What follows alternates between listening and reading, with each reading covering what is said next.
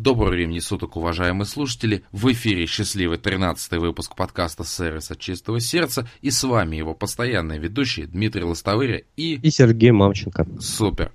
Итак, искренне вас еще раз поздравляем с прошедшими праздниками. Обнулились счетчики, наступил новый рабочий год.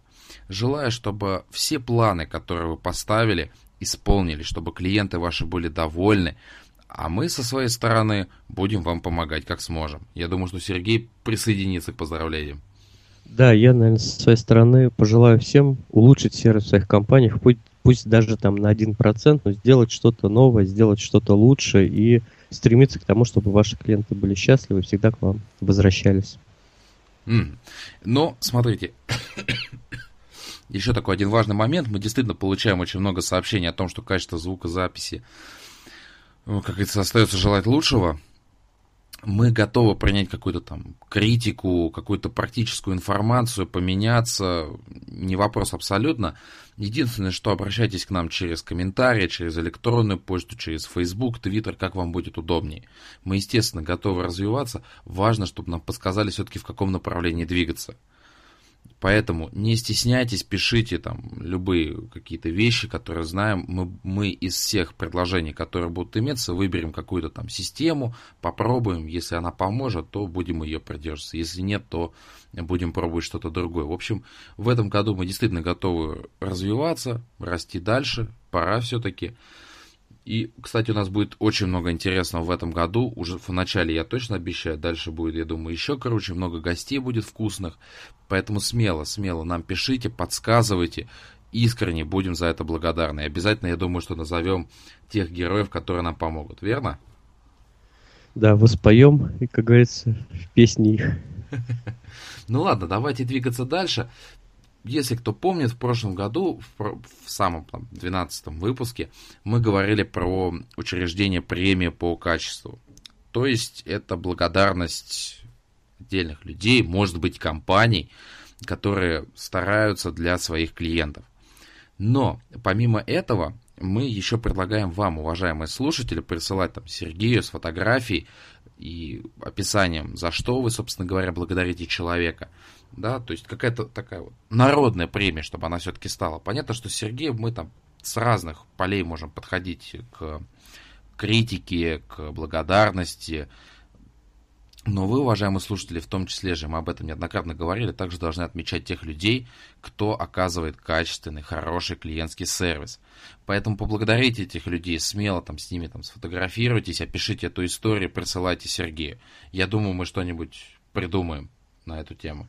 Ну да, потому что на самом деле вот э, это тоже очень важный момент в сервисе. Это, конечно же, нужно благодарить тех, кто действительно проявляет э, искреннюю заботу о клиенте. Если вы с такими примерами сталкиваетесь, а, ну я вот по своему опыту, к сожалению, сталкиваюсь с ними крайне редко, то мне всегда хочется сказать этим людям спасибо, я это делаю, и я считаю это одним из главных мотиваторов на то, чтобы люди и в дальнейшем продолжали так делать.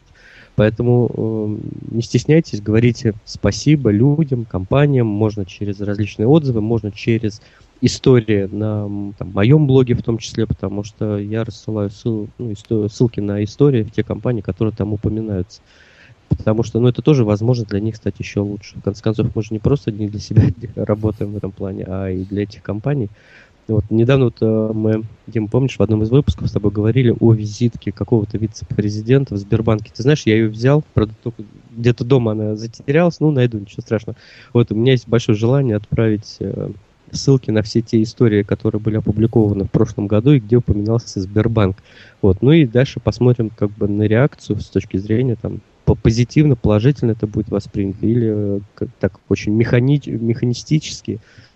Да там на каждый Хоть подкаст можешь перед... ссылку отправлять. Мы достаточно часто упоминаем эту организацию.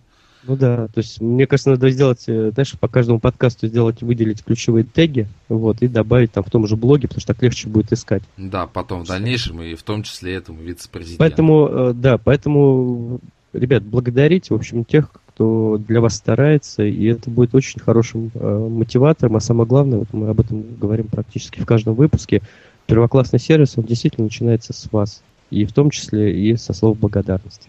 Согласен, абсолютно согласен. И о, Сергей подготовил две интересные такие клиентские зарисовки, да, по-моему? Да, ты знаешь, хорошая такая тема. Зарисовки это что-то очень краткое. И вот, знаешь, как на то, на, как говорится, что либо услышал, либо рассказали, либо сам испытал. Да. И вот две зарисовки такие. Одну мне рассказал мой э, коллега по работе, Влад Власенко. А, дважды он э, столкнулся с ситуацией на автозаправке Лукойла, что у них есть э, какая-то там программа лояльности. А, кстати, этому был, программам лояльности был посвящен один из наших выпусков, достаточно подробный. И каждый раз, когда он спрашивал про эту программу лояльности и спрашивал про условия этой программы лояльности, его каждый раз отсылали там к стоечке, где есть какой-то буклетик и так далее, со словами, ну там все написано.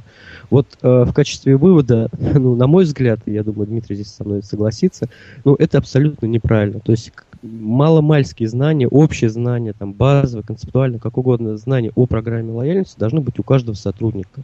И он не просто должен отсылать, потому что ну, это даже как-то, ладно, там сервис, это просто как-то даже неуважительно к вам обращаются с вопросом, вот, а вы его куда-то отсылаете. Вот. Тут, тут я даже так бы сказал, что то, что сделали, да, там сотрудники отдела маркетинга, ну, неважно, кто разрабатывал программу лояльности, по факту вот они проделали работу, а дальше это не пошло.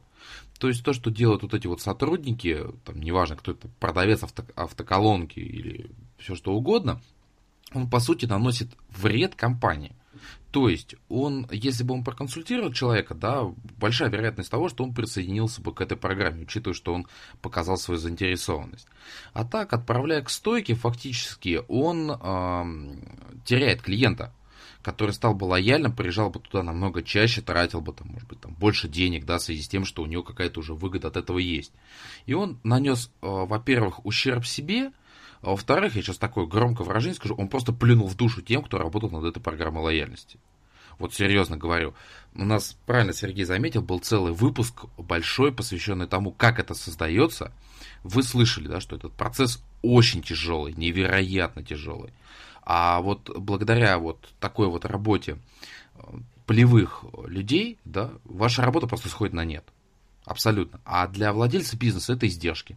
Потому что он заплатил людям за то, что они сделали, он вложил в это какие-то деньги, э, он даже вложился, да, чтобы был какой-то отдельный стенд, отдельная там типография по этому вопросу. А выхлопа от этого никакого нет. То же самое, как и Бургер Кинг. Они до сих пор по этой программе лояльности я не вижу нормальной, хорошей рекламы и ничего абсолютно нет. То есть получается, что программа лояльности, она просто перестала работать, либо она есть, но внимания ей просто никакого не уделяется. Это совершенно неправильно. Ты знаешь, я бы здесь еще добавил э, такой момент на мой взгляд, когда ты вот обращаешься к кому-то с вопросом, ты, естественно, вот мы говорим о клиентских ожиданиях, что очень самое плохое, что может быть в сервисе, это когда компании или отдельные сотрудники не превосходят или даже не удовлетворяют клиентских ожиданий. Когда ты задаешь конкретный вопрос специалисту, ты, естественно, клиентское ожидание какое? Ты рассчитываешь получить на него ответ. И когда тебя отправляют куда-то там, будь то ситуация, про которую я сейчас рассказывал с автозаправкой, либо это звонок на горячую линию, а потом тебя отправляют в другую службу технической поддержки, позвоните туда и так далее, и так далее. Ну, на мой взгляд, это еще и неуважение клиенту, которое демонстрируется напрямую, и э, таким образом компания демонстрирует, что, в принципе, клиент для нее не важен. Потому что если она воспринимает клиента как важного человека, как VIP, то, конечно же, сотрудник, он все расскажет. Пусть он не знает там всех подробностей, но вот канву, основу, базу он даст. Поэтому, когда клиент обращается к вам с вопросом, всегда отвечайте. Даже если вы, может быть, не владеете там всей информацией, дайте то, что вы знаете. И объясните, где можно получить дополнительную информацию. Таким образом, вы проявите и уважение клиенту и покажете его значимость в его же собственных глазах. Дополню один из постулатов клиентского сервиса. Нет выражения «я не знаю». То есть, если вы правда чего-то не знаете, вы должны приложить все усилия для того, чтобы либо дать клиенту ориентир, какой-то внятный, да, там, что там, либо на сайте, либо еще что-то. То есть вы должны его поддержать, показать, собственно говоря, куда человеку можно двинуться для того, чтобы решить тот или иной вопрос. Но просто отсылать даже клиента на стойку, фактически это сказать, что вот, вон то здание, идите и сами разберитесь, собственно говоря, что там надо делать клиент, когда подойдет к стойке, там, почитает, у него, безусловно, могут возникнуть какие-то вопросы. Но он уже понимает о том, что он не может подойти к продавцу и уточнить какой-то вопрос. То, что его просто отправили к стойке. Это э, просто бросили клиента. Какие-то, правильно, базовые навыки все-таки должны иметься. Ну да. И вторая очень тоже интересная такая сервисная зарисовка. Я вчера ходил в наш э, супермаркет, магазин Окей, и прогуливаясь между рядами, в общем, почувствовал небольшое чувство голода и решил зайти в специальный отдел, где можно купить там сразу пирожок, э, там, напиток какой-нибудь, сразу это оплатить, перекусить и пойти дальше, как говорится, за покупками. И вот с чем я столкнулся. Я оказался в очереди четвертым, причем передо мной стояло три человек, это были сотрудники этого магазина, которые, ну, либо, может быть, в перерыв, может быть, в рабочее время, не знаю, а, покупали там какие-то продукты и хотели пробить вот на этой кассе в этом небольшом отделе. Причем э, очень интересный диалог развивался как раз вот ну, на моих глазах, когда э, про кассир сказала, что вообще-то сотрудники, есть распоряжение, что сотрудники должны там, пробивать для себя товары в другом отделе, по-моему, там это был винный отдел, ну, не суть важно. Вот, они говорят, да нет, нет, ну давай ты нас пробей, потому что мы уже там вот постояли, вот сейчас время тратить не хочется и так далее. И все это происходит на глазах, в общем, собственно говоря, клиенты, которые стоят в очереди из сотрудников этого же магазина. Вот с точки зрения э, клиентского сервиса я бы здесь выделил два момента. Первое клиенты не должны слышать там вашу внутреннюю кухню, то есть какие там есть распоряжения, кто где-то должен отовариваться и так далее. Это первое. И второе, конечно же, сотрудники магазина не, не должны создавать очереди и являться, по сути, помехой для клиентов. То есть все вот эти внутренние ваши покупки, они должны каким-то образом так быть организованы, чтобы они, ну, по сути, не были там заметны для клиентов, и уж тем более э, не создавали никаких дополнительных очередей. Вот ну, такая зарисовка. Ну да, клиент э, превыше всего, и, как говорится, вот те сотрудники, которые стояли перед Сергеем в очереди, они создавали помеху в том, чтобы Сергей воспользовался услугой. То есть, опять же, у него была заинтересованность. Причем, извините, я перебью, это дополнительная услуга, по сути. То есть, ты вот когда перекусываешь, ты же это как, ну, дополнительный э, сервис супермаркета. Да, опять же, хотел воспользоваться услугой, ему создали дискомфорт, э, невозможность быстро этим воспользоваться, и, во-вторых, он услышал очень много лишнего. Могу сказать, что сейчас идет очень большая тенденция к тому, что компании вот э, всю свою внутреннюю кухню реально прячут. То есть э, даже там в офисах есть какая-то там отдельная столовая там, и отдельная там комната отдыха, чтобы даже если клиент там пошел в офис ваш, чтобы он вот этого там не увидел, да, как сотрудники едят там за рабочим местом, еще что-то. И это правильно.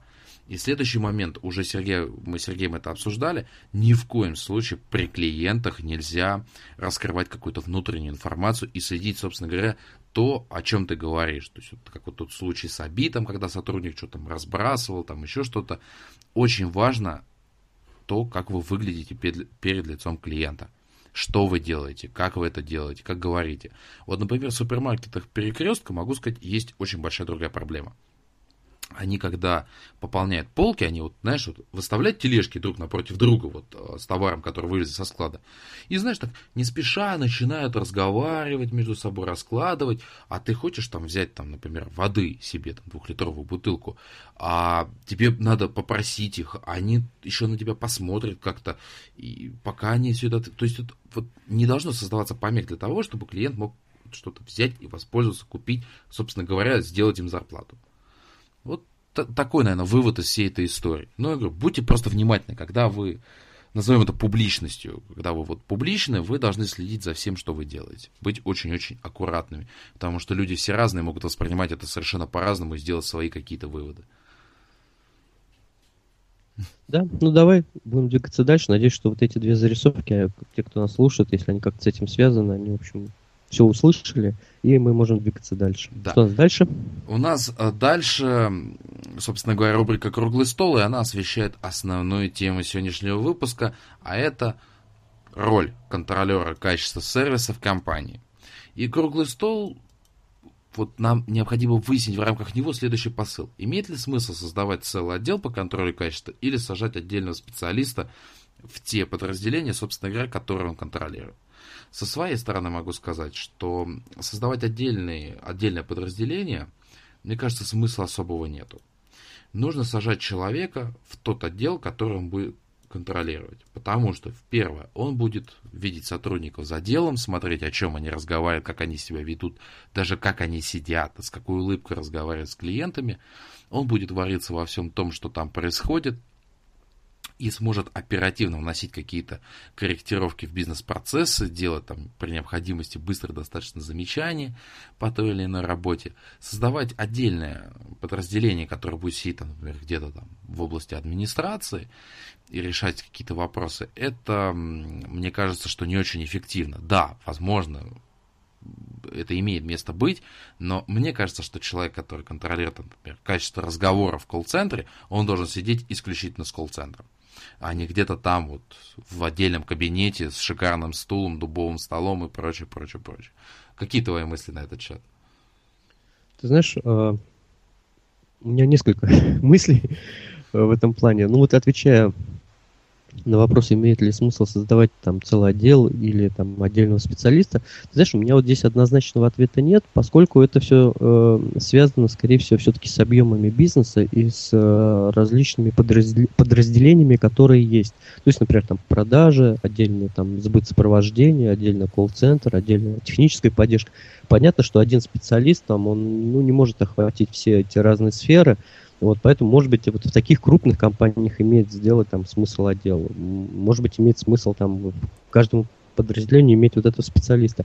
Но, ты знаешь, я бы здесь немножко, может быть, отвлекся и э, сказал бы вот такой, э, хотел поговорить вот о таком моменте. Очень важно, чтобы всегда был человек, может быть, внутренний, то есть, ну, я имею в виду сотрудник, может быть, с внешней стороны, это какой-то ну, бизнес-консультант, который мог бы посмотреть на бизнес-процессы, ну, вот как это происходит, наверное, каким-то таким свежим взглядом. Потому что очень часто э, происходит, что глаз сотрудников, он замыливается, ну, это такая повседневная, в чем-то бывает иногда рутина, и э, не замечают ну, простых очевидных вещей. Вот э, очень важно, чтобы были люди, которые могли обращать внимание компании, то есть как бы такую балансировку производить, обращать внимание компании, что где-то вот уже начинается просадка вот, там, в области сервиса вот в этом вопросе или вот в этом вопросе.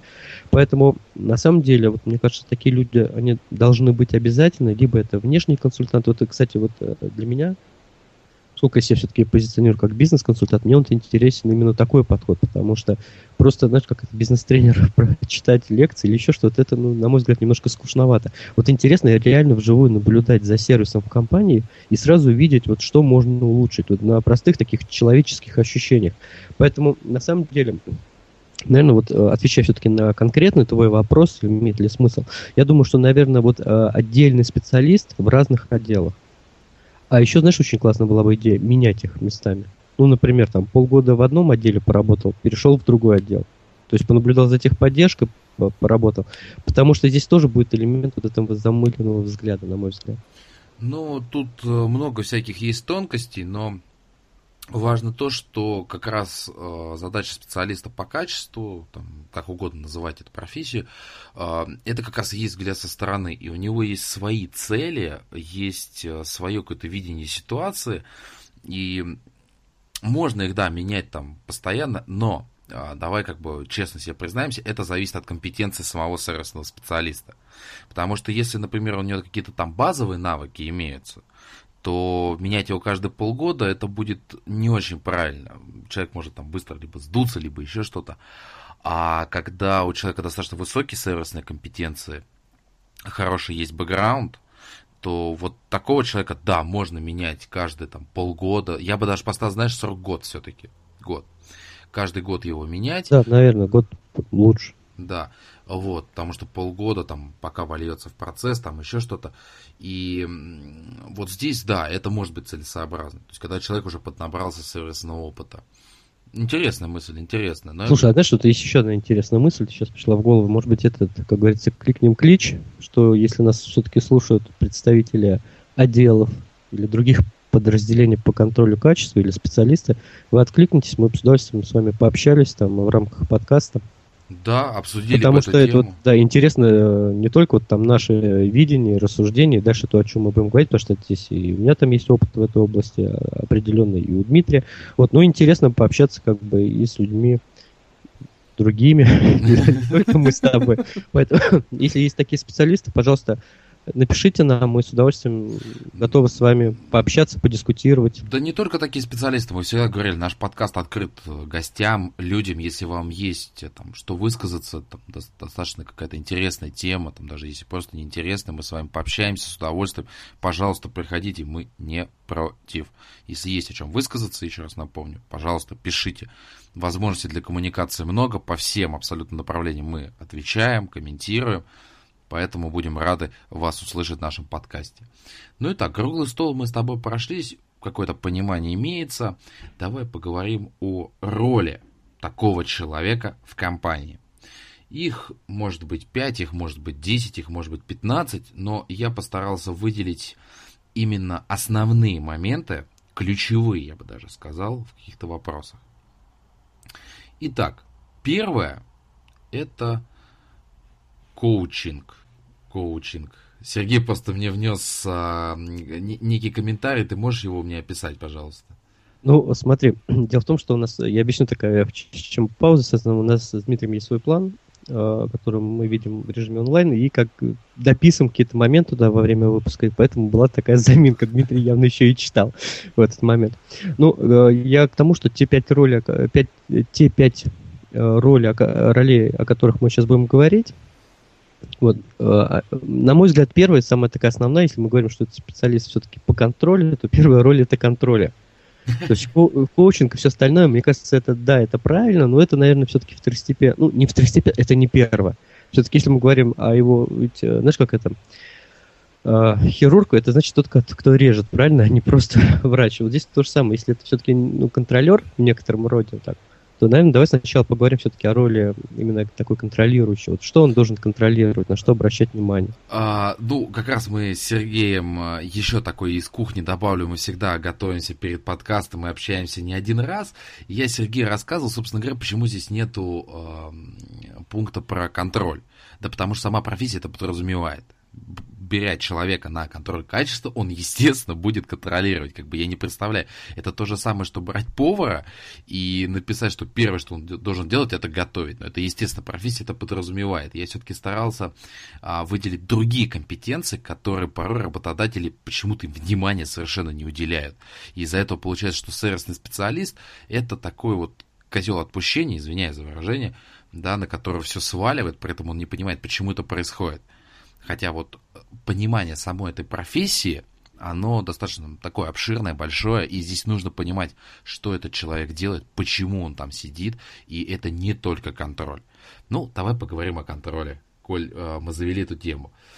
Что ты хотел добавить по этому вопросу? Ну, я хотел с тобой согласиться, что это не только контроль, это естественно. И ты знаешь, мне кажется, что вот роль контроля, она должна быть там, ну, наверное, не больше 20, там, 25% от всей его деятельности. Потому что все-таки контроль в данном случае можно ну, подменить некоторым, ну, некоторым другим словом. Там, Наблюдение. Наблюдение, да, мониторинг.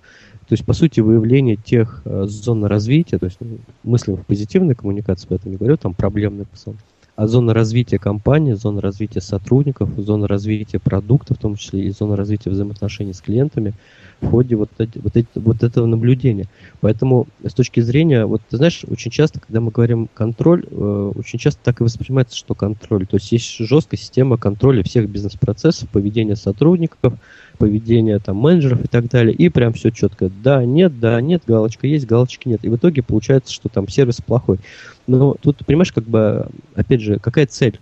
Цель контроля ради контроля, ну тогда, в общем, никакого развития это не будет, и это деньги выброшенные на ветер. Контроль, э, он должен быть, ну, должен быть для, для развития. Вот, знаешь, я приведу сразу пример с педагогикой, там, с обучением взрослых в том числе. Ведь все вот эти тесты, там, аттестации, они для чего нужны на самом деле? Для того, чтобы понять, куда дальше развивать там, сотрудника, школьника там, и так далее. Вот такие, ну, как бы рэперные точки, проходя которые можно понять, в общем, какие у тебя есть еще там диапазоны развития. Вот, поэтому, э, когда мы говорим о контроле, очень важно, чтобы все-таки контроль понимали как понимали и воспринимали исключительно как вот такой мониторинг и выявление тех зон, в которых компания, сотрудники, продукт, услуги могут стать лучше. Да, Сергей затронул тоже интересную тему, когда в компании, например, есть менеджер по контролю качества, а развитием, собственно говоря, там каких-то параметров занимается вообще отдельный человек. Вот просто, и он это делает так, как вот ему либо сказал руководство, либо вот он сам видит, а потом, а, собственно говоря, менеджер по контролю качества работает по этим инструментам и понимает, что, а, например, ну, неправильно это сделал, неправильно выбраны параметры, еще что-то. Но я говорю, вот много есть таких моментов, и хотелось бы в рамках вот э, разбора роли этого человека показать работодателям те компетенции, которые должны быть у такого специалиста. Ну, контроль мы обсудили или еще что-то есть добавить? Нет, это то, что я хотел как бы донести. Ну, у нас э, демократия, вы можете донести информацию. Ладно, давай двигаться дальше.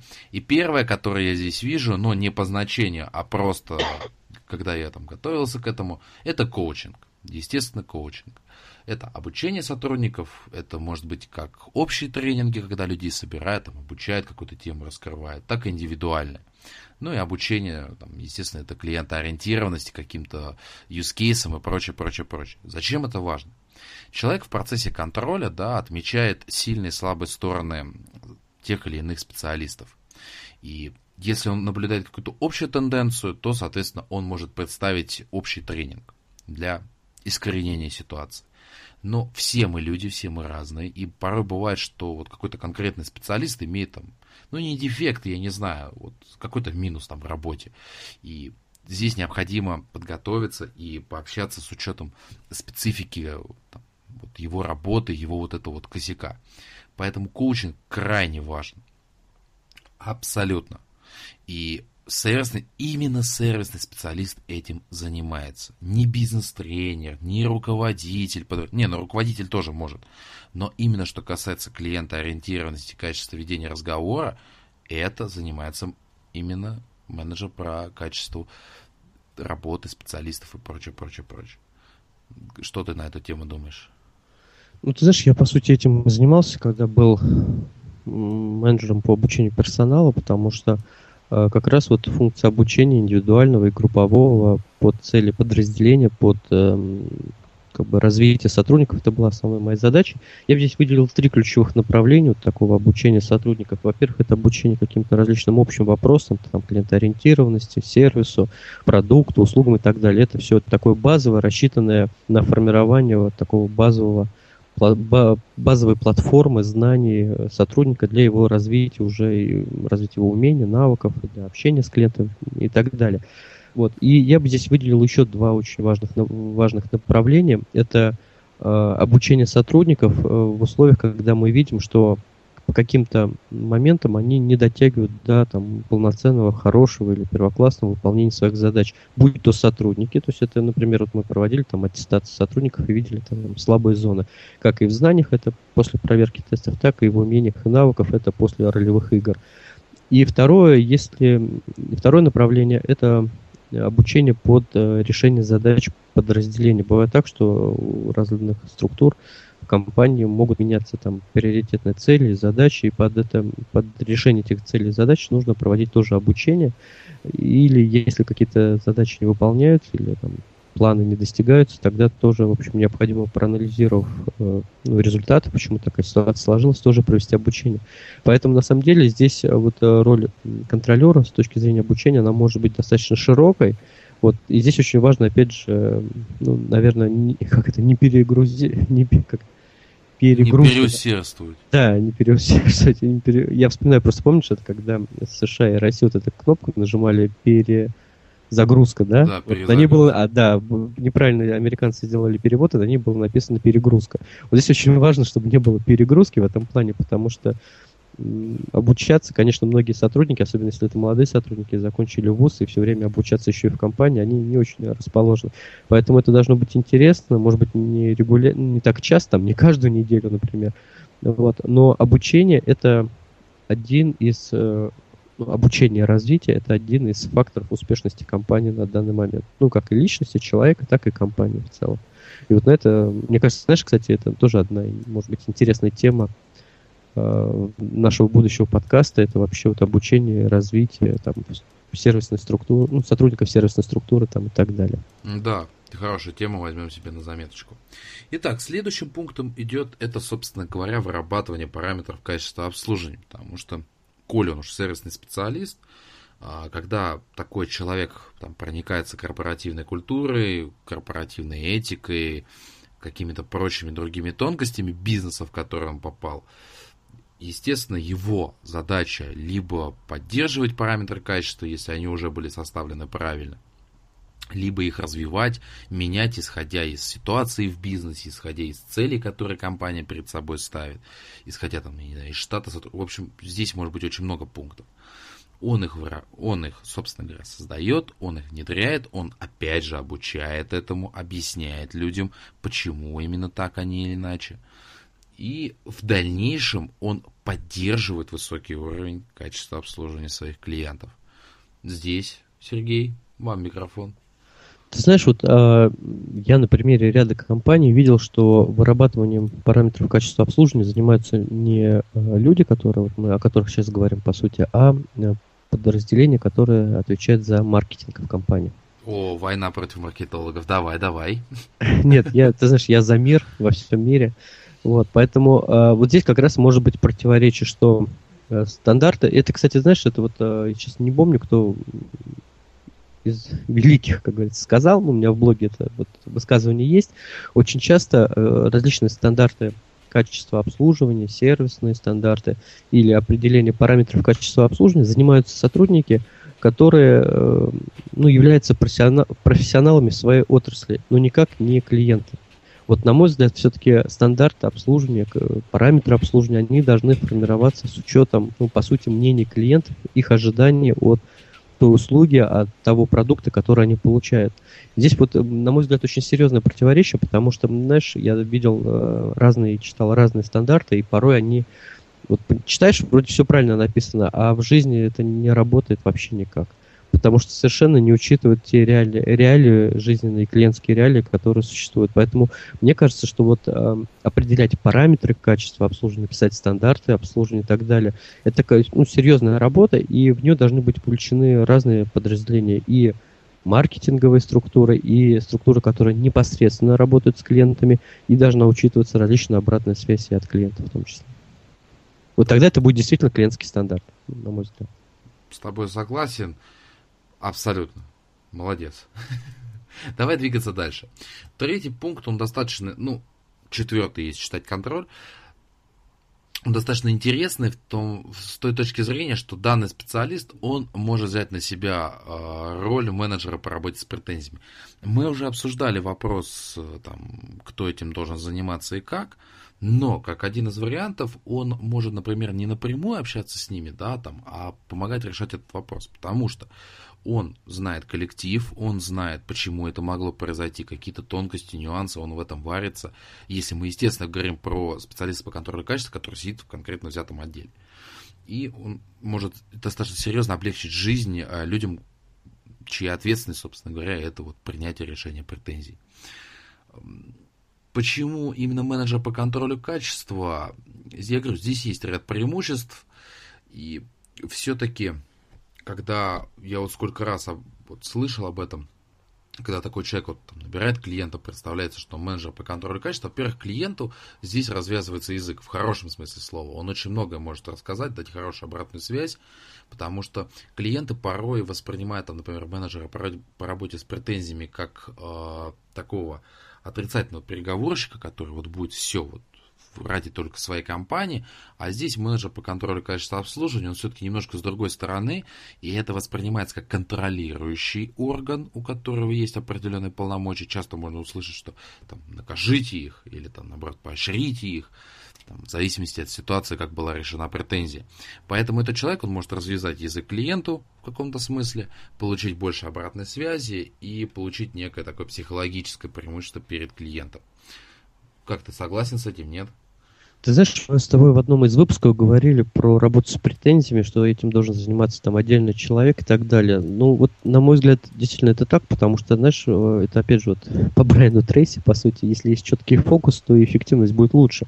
Вот, хотя я с тобой здесь абсолютно согласен, что э, контролер в компании тоже может э, работать с претензиями. Здесь, наверное, наиболее такой ценной будет та информация, которую он может использовать для улучшения параметров качества обслуживания. Для коучинга как раз. изменение качества обслуживания, и как следствие, поскольку мы меняем параметры, мы должны этому обучить сотрудников, как раз и коучинг. То есть такая цепочка взаимосвязана. То есть мы еще раз там с Дмитрием напоминаем, как говорится, кричим, что вот претензии это огромное счастье, огромный подарок для компании, потому что это как раз та ситуация, когда компания, ну если она правильно себя поведет, естественно, может стать лучше, может э, что-то изменить в себе. И Когда у вас нет претензий, и вы этому радуетесь, ну, это неправильная реакция. Надо, в общем, грустить и ждать претензий, потому что иначе вы тогда вообще расслабитесь, и конкуренты вас обойдут. Поэтому претензии это хорошо, это здорово, но опять же они не должны у вас повторяться. То есть то, о чем мы тоже говорили. То есть да, все в обслуживании, поскольку это общение людей, все может пойти не так, как пишет Майкл Лон. И э, здесь очень важно не повторять ошибок, делать выводы, да. да. Прости. Просто ты развил очень хороший миф. Даже самая лучшая компания, которая, как вам кажется, что нет претензий, придраться не к чему, имеет претензии, поверьте. Как правильно Сергей сказал, мы все-таки работаем с людьми, ситуации могут возникать разные, может возникать недопонимание, кто-то чего-то недоуслышал, и в любом случае, даже в самой идеальной сервисной компании будут претензии. Это чистая правда, абсолютно. Ты знаешь, вот здесь, э, почему я вот об этом э, на это заостряю внимание, потому что вот на мой взгляд очень часто компании стремятся избежать вообще любых вот таких э, проблемных точек в общении с клиентами. И что они делают? Вот я вижу только один способ, который они всегда используют. Это все шаблонизировать. Четкий шаблон на общение, четкий шаблон на поведение, четкий шаблон там на звонок и так далее, и так далее. И в итоге э, сервис ухудшается.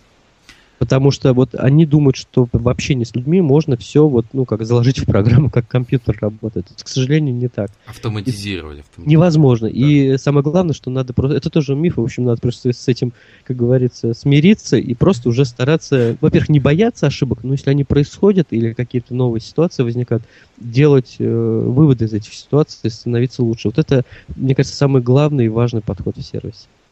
Согласен с тобой полностью. Давайте двигаться к следующему пункту. Он... А, кстати, стоп, стоп, стоп, стоп. Ты знаешь, у меня пришла вот в голову идея, почему может заниматься менеджер по контролю качества претензиями, работой. Согласись, нагрузка вот там разные периоды бывают, да, нагрузка может быть там на специалистов по претензиям, например, очень высокая. И когда есть какой-то резерв человеческий, который может на себя принять вот эту часть работы, все-таки это более отказоустойчиво, и качество работы с претензиями, оно не потеряется, потому что кто-то еще может помочь. Вот, кстати, с какой позиции. Да, да, согласен. Вот. Ну, давайте двигаться дальше. Этот пункт, он немножечко пересекается с коучингом, но все-таки имеет также важное значение. Это наставничество. Так как э, я неоднократно об этом говорил, всегда считал, считаю и буду считать, что если изначально с новым сотрудником вы будете плотно работать, вбивать ему в голову, ну, естественно, нормальными методами, да, свои параметры качества обслуживания, его роль в компании, да, если вы вот грамотно изначально на испытательном сроке обучите человека, во-первых, он увидит, что он действительно важен для компании, ему уделяется достаточно много времени. Второе, он будет придерживаться тех критериев, которых ему обучили. И третье, его компетенции в вашей компании значительно вырастут, потому что вот он все вот это выучил, он это знает, он может это применять уже на практике, оперировать той информацией, которая к нему поступила. Так вот, э, роль менеджера по контролю качества стоит в том, что он так же, как и руководитель подразделения конкретно взятого, работает с новичком рассказывая ему про параметры качества, почему так происходит, почему они нужны, почему они важны, о его роли в его конкретном подразделении и в компании. Этот человек, просто, понимаете, менеджеров по контролю качества чаще всего недолюбливают. Их считают, ну, как там, серыми кардиналами, что они там могут там сдать или еще что-то, или что вот они, э, знаешь, какой фраза была, берут у меня из кармана деньги, воруют мою зарплату. Вот честно скажу, я часто такое слышу. Вот чтобы такого не было, с новичком нужно работать изначально. Показать, что на самом деле, я сейчас скажу клевую фразу, менеджер по контролю качества позволяет, учит людей зарабатывать больше. Это полная правда. Это, кстати, надо написать э, у тебя на сайте. Менеджер по контролю качества позволяет сотрудникам зарабатывать больше. Совершенствоваться. Что ты, как ты скажешь? Напишем. умную мысль, почему бы и не записать.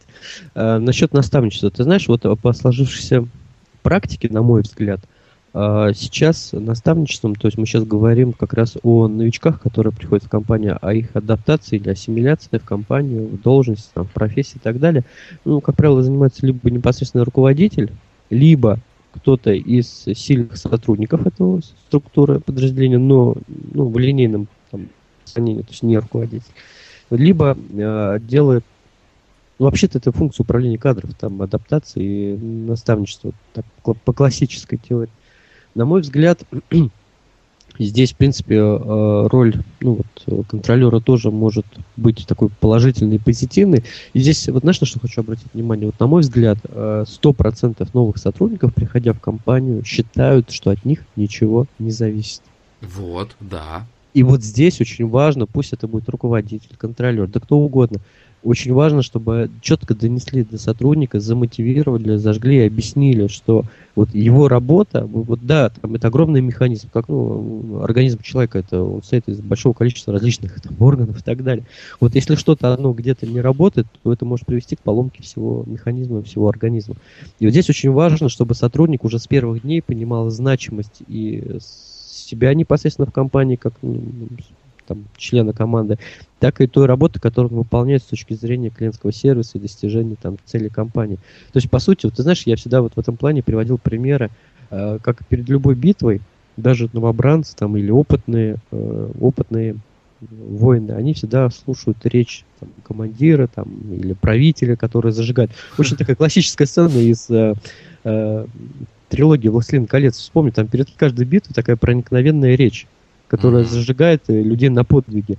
Вот, и там вообще речь идет о жизни и о смерти. Мы здесь говорим всего лишь об обслуживании клиентов. Вот. Но вот такая функция, на мой взгляд, э, обязательно должна быть, пусть это будет контролер, пусть это будет руководитель, да кто угодно, но он обязательно должен быть. Он должен с первых дней показать сотруднику, что он значим, что он член команды, что он выполняет очень важную работу, от которой зависит результат э, деятельности компании в целом, ну и его доход в том числе.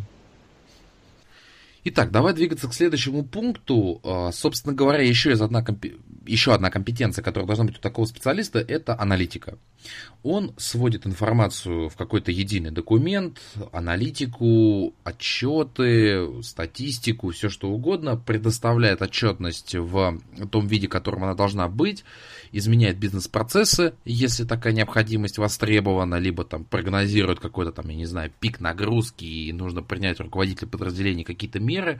Но вот аналитические способности у данного специалиста должны быть при любом раскладе, потому что он работает с людьми, он работает с фактами, там, я не знаю, количество продаж э, на количество претензий и прочее, прочее, прочее.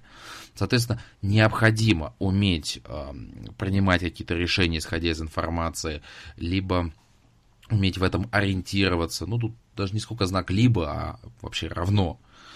Поэтому, что ты думаешь? Вот аналитическая способность тоже, она не менее важна, чем все остальное. Да, потому что мы с тобой в самом начале говорили о том, что, в общем, контроль, по сути, это мониторинг, э, то есть это получение первичной информации. Она не может просто оседать там в экселевских таблицах или еще каких-то данных. То есть, конечно же, она должна превращаться в понятные, простые, удобные отчеты, а самое главное, ну, не отчеты ради, как говорится, да, а ради пользы, ради развития. И ты знаешь, я бы здесь еще добавил, наверное, что вот сведение информации, предоставление отчетности, формирование рекомендаций и уже после этого тогда изменение бизнес-процессов. При ну, этом, ну, естественно. я полагаю, что здесь еще имеет э, смысл делать, э, ну или на основании вот полученных и проанализированных данных формировать э, прогнозы, как локальные, то есть то, что сейчас происходит э, ну, там, в ближайшем будущем и в подразделениях, так и стратегические, может быть, там смотреть уже на перспективу трех, четырех, пяти лет в плане клиентского обслуживания, потому что поведение потребителя, оно постоянно меняется. Да, и ситуация на рынке, она тоже изменчива. То, что нам еще недавно казалось э, невозможным, сейчас уже там все возможно и так далее. Ну, я так очень по-простому, потому что э, мне сейчас сложно привести сразу такой ну, простой живой пример вот из моей э, личной жизни. Ну вот могу сказать даже из того бизнеса, в котором я уже 10 лет работаю, это компания Гарант, вот за 10 лет у клиентов полностью поменялся, поменялась специфика ну или как бы там подход к поиску правовой информации. К скорости, раб, к скорости работы даже. Это тоже, то есть если раньше люди, вот я вот помню 10 лет назад, когда я пришел, клиенты, я обучал их, они строили списки документов, анализировали их и так далее, тратили на эту кучу времени. Сейчас никто это не делает. Сейчас уже даже, знаешь, уже закон особо не читают, уже сразу ищут конкретные готовые решения, которые вот... Причем, ты знаешь, вот тоже забавные вещи. То есть есть например, э, консультация, состоящая из ну, объяснения, И краткого вывода. Люди не читают объяснения, люди сразу вывод читают. То есть настолько все ускорилось и поменялось, что, вот говорю, за 10 лет произошла полная смена вот, специфики работы, например, с правовой информацией. То же самое происходит и в других сферах, просто вот это надо наблюдать, это видеть. Вот. И мне кажется, вот как раз такое прогнозирование, оно бы могло бы э, повысить конкурентоспособность компании на внешнем рынке, если вот э, благодаря этой работе такие сотрудники смогут прогнозировать изменения клиентского поведения. Да, потому что... Ну, это так, это... это уже глобально, но тем не менее, мне кажется, это тоже очень такая ну, интересная. это правильно, да, потому что руководитель подразделения не всегда может уделять этому достаточное количество времени, а как раз менеджер по контролю качества, он как палочка-выручалочка такая своеобразная. Ну, давай двигаться к следующему нашему разделу, и это очень вкусно, это распространенные ошибки, когда в компании там появляется такая должность, когда начинают искать и подбирать людей. Собственно говоря, первый из них, и она носит в себе очень тонкую грань, но крайне важную, это либо недостаточная власть у менеджера по контролю качества, либо переизбыток. Чем это страшно? Когда у него недостаточная власть, он там, не может обучить там, людей, да, как-то на них повлиять, либо там изменить бизнес-процессы, он должен ждать там согласования, там, не знаю, чуть ли не с генеральным директором, пока это разрешат, а, а время идет. Вот как раз Сергей тоже сказал там про оперативность, про быстрость. И вот он сидит и ждет. То есть, соответственно, такого быть не может. Либо когда переизбыток, то человек начинает себя чувствовать э, королем мира. И здесь мы чуть позже об этом поговорим, начинают проявляться какие-то человеческие качества негативные. И он начинает там давить на людей, манипулировать ими, делать все, что ему там захочется, менять процессы, как ему захочется и прочее, прочее, прочее. То есть он уже становится не частью команды, а частью своего маленького такого подконтрольного мира. Я часто с этим сталкивался, когда либо человека там реально там, забивает в стену, и он сидит и просто там мониторит, и все. И ничего толком, у него руки там связаны, и он ничего не может сделать. Вот это чаще всего встречается. Переизбыток очень редкая такая ситуация, она, я не знаю, это в рамках исключения. А вот чаще всего именно людей вот э, затаскивают такие узкие рамки, то есть не просто в рамки, а именно очень узкие, что человек просто не оправдывает свою профессию какие-то, может быть, у тебя есть наблюдения на эту тему? Знаешь, вот фраза, которую мне сначала да, хотела сказать, и с чего начать свою реплику, она так попахивает такой оппозиционностью. Я вообще против любой власти. Ну, я имею в виду немножко все-таки другое. То есть, знаешь, мне кажется, у такого сотрудника, ну или подразделения, не знаю, у него должна быть в первую очередь э, экспертная власть. Вот это то, что очень важно, мне кажется, для, ну, с этим столкнулся, когда был э, менеджером по обучению персонала, и потом, в принципе, тоже уже, когда стал руководителем, что вот экспертная власть, она позволяет добиваться лучшего результата, чем просто формальное лидерство, ну, в виде назначения там на руководящую должность или еще что-то. Вот, поэтому, конечно же, должна быть власть, я скажу так, она должна быть экспертная, и это должен быть, конечно же, авторитет, то есть человек, которому будут прислушиваться. Которому... А он зарабатывается, хочу заметить.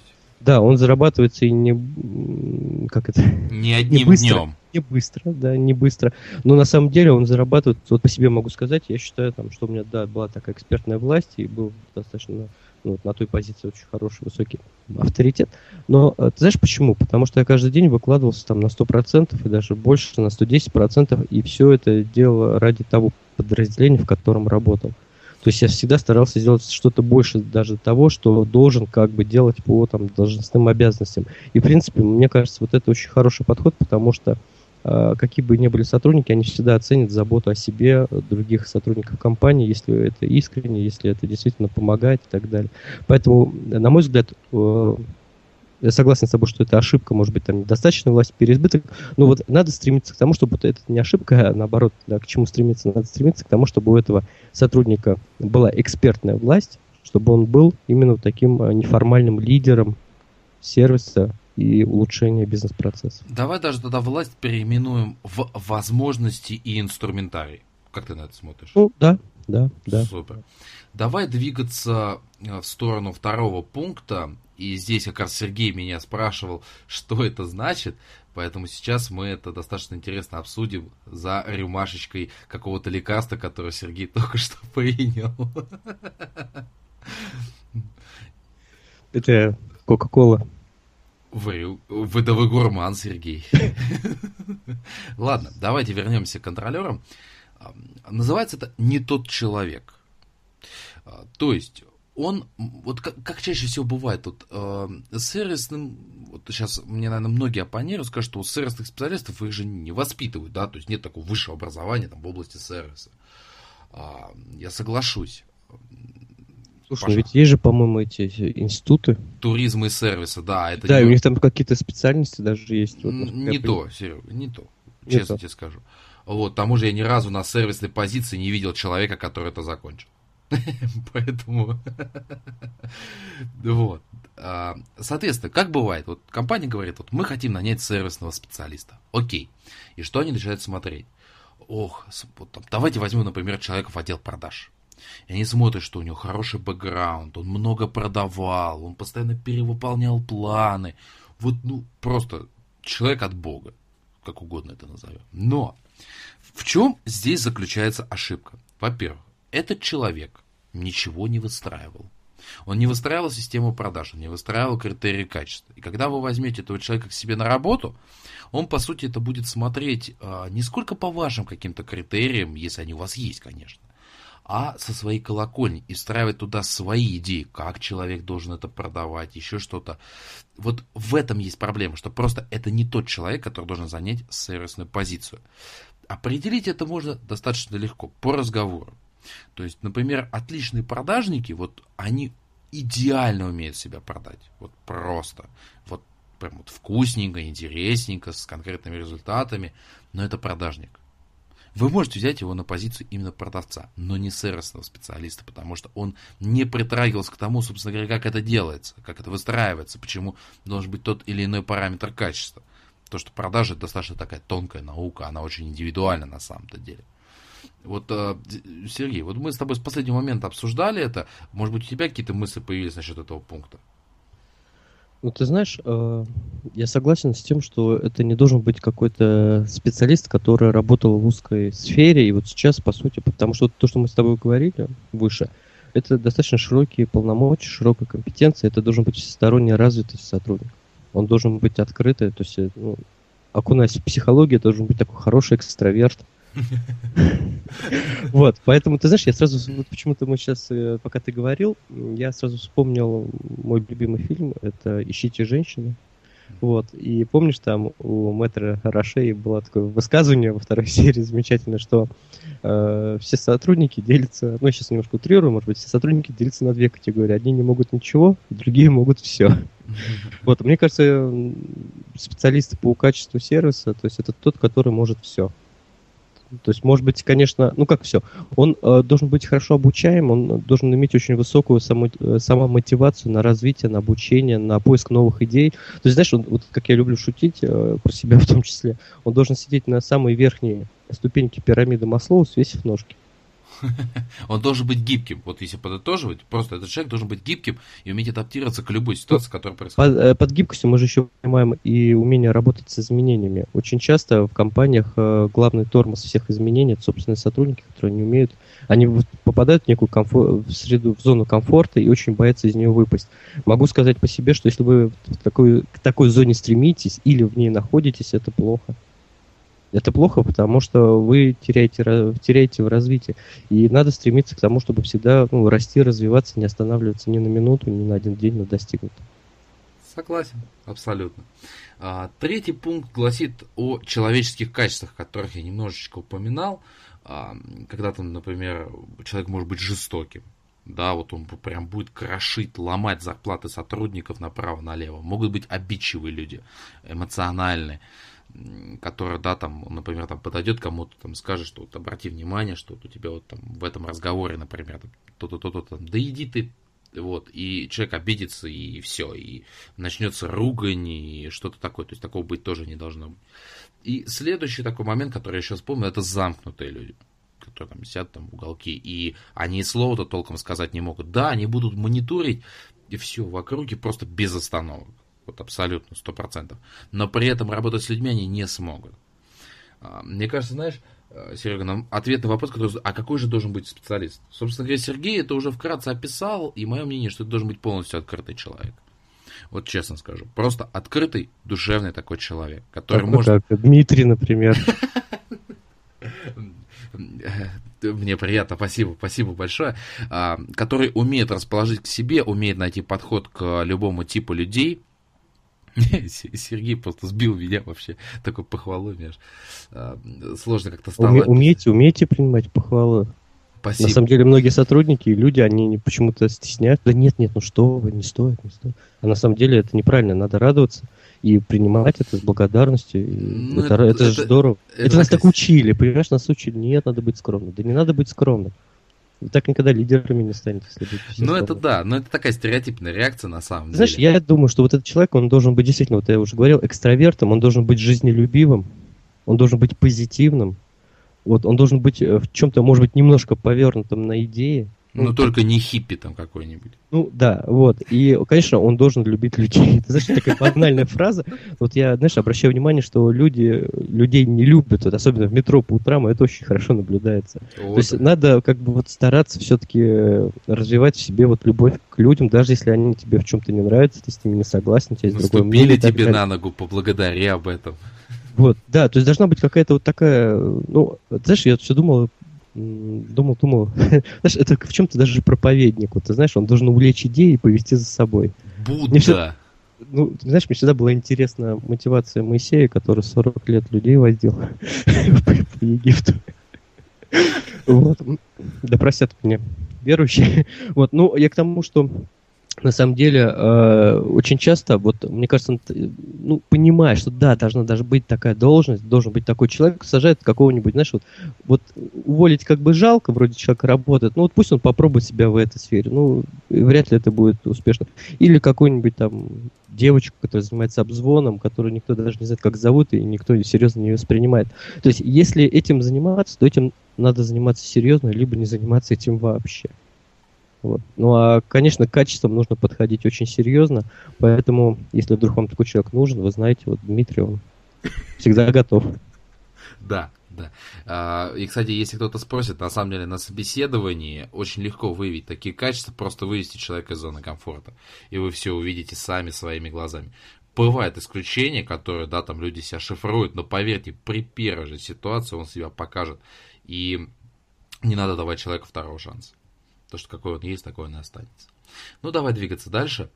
И вот очень важная ошибка.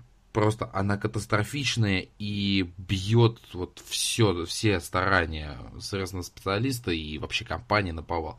Это ошибка в системе мотивации данного сотрудника. Что там порой бывает ситуация, при которой это основа вот, вот сколько ты оштрафовал там, да, вот так, как говорится, знаешь, э, грубо скажу, такой процент ты с этого и получишь.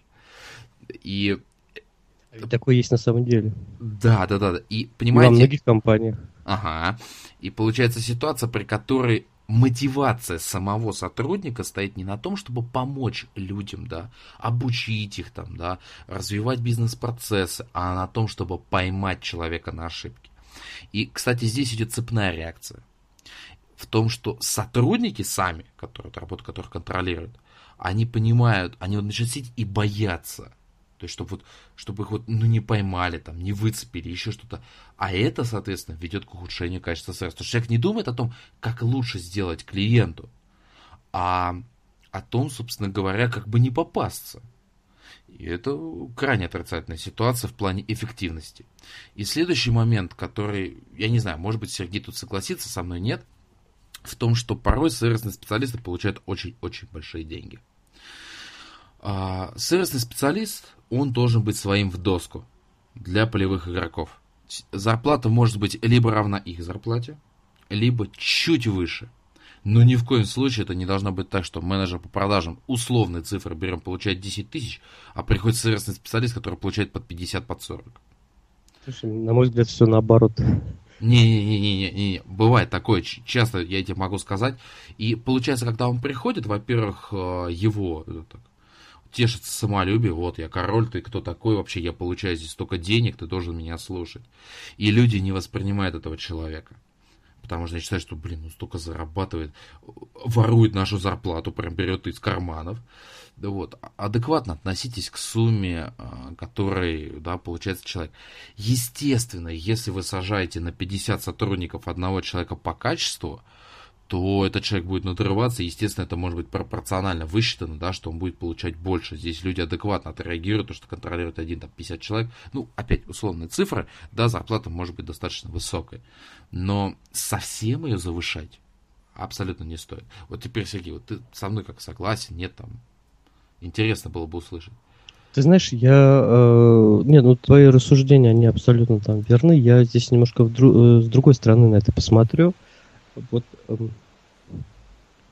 когда мы говорим о мотивации, мне кажется, очень важно понять, ну или ответить на очень простой вопрос. А зачем нужен контроль? Если контроль нужен ради контроля, тогда действительно вот такая ситуация, она и будет иметь место, когда будут штрафовать там и так далее, и так далее. Но э, вопрос, приведет ли это к улучшению сервиса, приведет ли это к увеличению бытовых показателей. Какой-то небольшой рост, э, ну, может быть, э, кратко, краткосрочно он будет.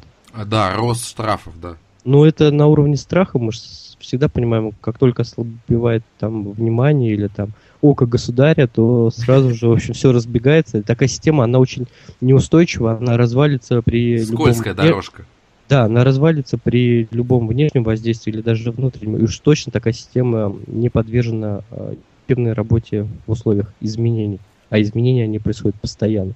И второй момент, если контроль делается ради улучшения сервиса, если контроль делается ради э, мотивации на достижение, ради мотивации на того, чтобы добиться больше, то да, тогда, в общем, должна быть соответствующая мотивация. Я, скорее всего, соглашусь с мыслью, что, ну, опять же, за первую ошибку, я считаю, можно прощать. Вот, но ошибки не должны повторяться. Если да, да. Э, в рамках контроля одна и та же ошибка у одного и того же сотрудника повторяется регулярно, тогда, да, в общем, надо решать вопрос, нужен ли такой сотрудник компании, либо как-то штрафовать и так далее. Потому что, на мой взгляд, ну, знаешь, как это, не умеешь научим, не хочешь заставим. Да, вот не умеешь научим, это правильный подход, э, подход. А вот заставлять, ну, на мой взгляд, не стоит лучше расстаться с таким сотрудником, потому что все равно пользы никакой не будет. Вот я бы здесь, наверное, вот с этого момента... То есть мы с тобой здесь абсолютно как бы позиции едины, просто мы немножко в разных сейчас аспектах об этом с тобой поговорим. Ну, это, это для нашего подкаста, это естественно хорошо. Вот, на мой взгляд, слово контролер, оно все время воспринимается, к сожалению, с первым ответом на тот вопрос, который я сейчас озвучил. Это для того, чтобы контролировать, к сожалению. Ну да, только исключительно.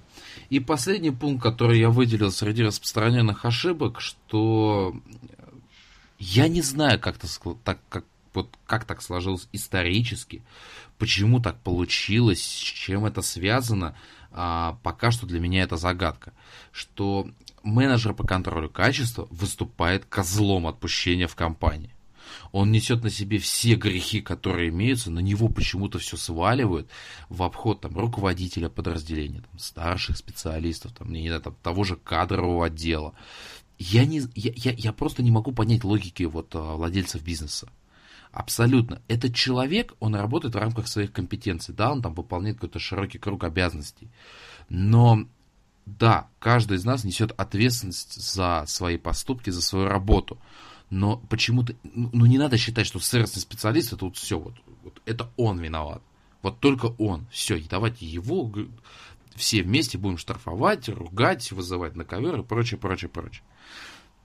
Вот Сергей, может, у тебя есть ответ? Я говорю, ну вот почему-то так сложилось. Причем это встречается во многих компаниях, это ведет к тому, что сервисные специалисты сами начинают там, да, там как-то паниковать, там, э, запугиваться э, и теряют э, многие свои хорошие человеческие черты, которые у них есть. Они даже в том числе же могут стать там, замкнутыми, все что угодно. У меня нет ответа на этот вопрос. Это вот, вот, вот просто постфактум. Ну, ты знаешь, если опуская значение, э, религиозное вот такого понятия, как козел отпущения.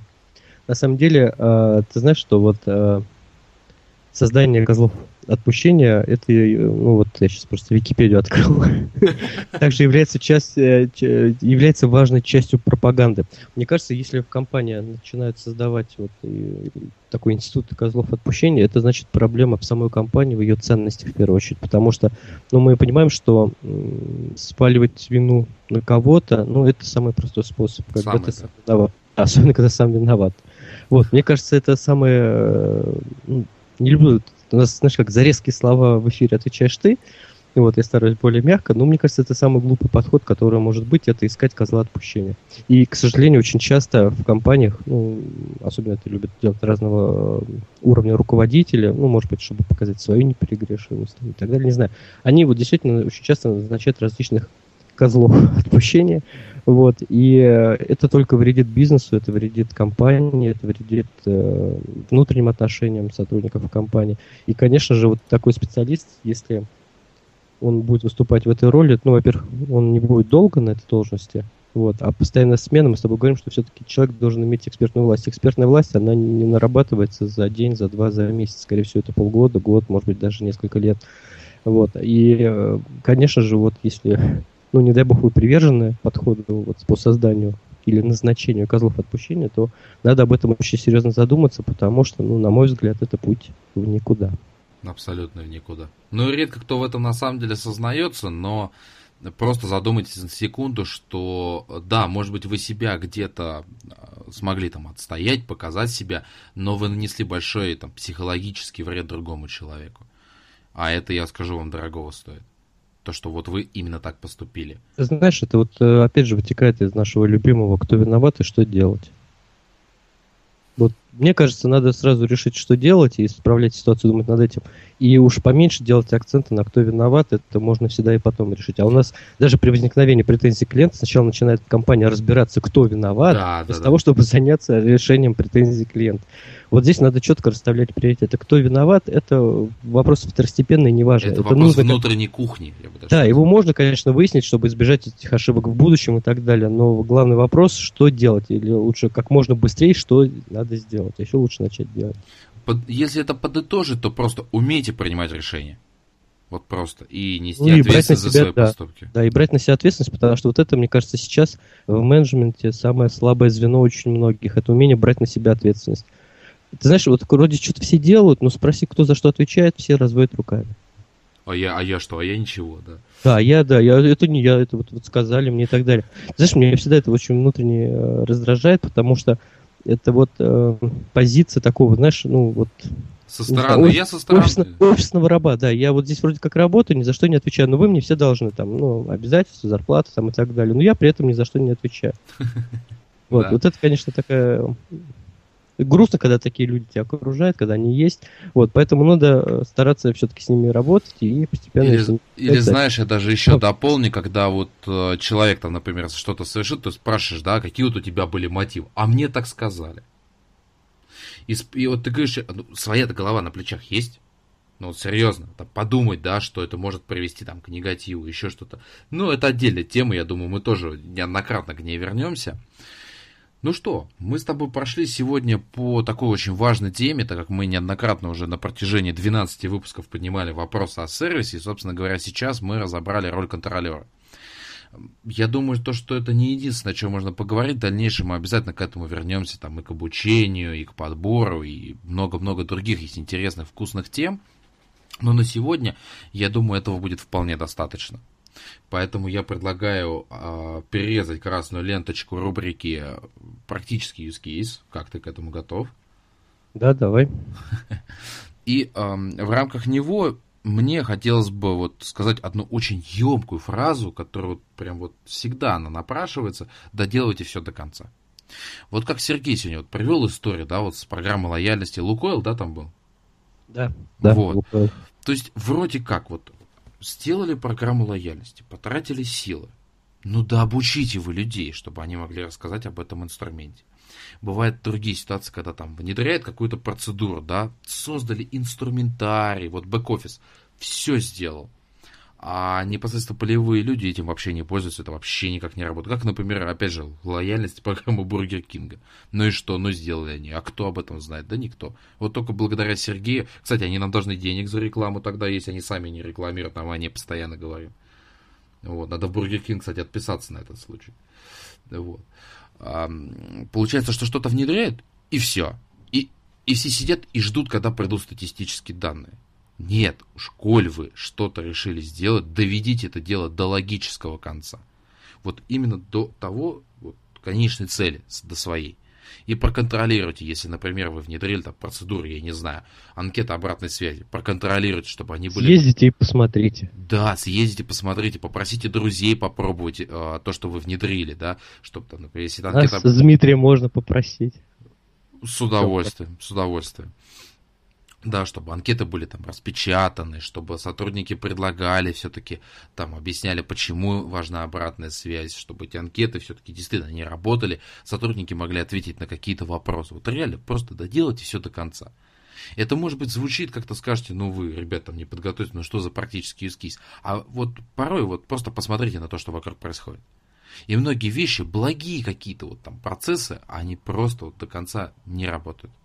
А это печально. Это издержки для бизнеса. Да, Сергей? И на этой позитивной ноте мы переходим к, к анонсу следующей рубрики. В следующей рубрике, э, в следующем выпуске, в следующем, да, заговорился. В следующем выпуске мы опять поговорим о лестнице лояльности и разберем новые сферы в бизнесе, как э, перемещать клиента по различным ступеням. То есть сейчас конкретного набора сфер, которые мы разбирать у нас пока еще нету. Мы планируем поработать с этим и готовы там до среды, до, до четверга принимать ваши пожелания, какие сферы рассмотреть в плане движения клиента по лестнице лояльности вверх ну, или вниз. Да, и причем я уточню, до четверга до 21.00. То есть довести дело до конца мы называем даже время потому что потом мы с Сергеем начнем планировать выпуск. Ну все, мне кажется, выпуск получился достаточно таким насыщенным. Интересным для начала года. Еще раз поздравляем вас с новым рабочим годом. Я искренне верю в то, что в этом году очень много будет всякого продуктивного, интересного и вкусного. Пишите нам, оставляйте комментарии, свои пожелания. И важно, я еще раз напомню для тех людей, да, кто готов нам каким-то образом помочь в процессе звукозаписи, искренне просим к нам в личку, письмом, как угодно. Мы готовы развиваться, готовы измениться. Просто дайте нам ориентир, как говорится, не бросайте нас на бронзуры. Ну, а это был подкаст «Сервиса чистого сердца» и с вами его ведущий Сергей Мамченко и Дмитрий Лостовыря. Всем пока. Пока.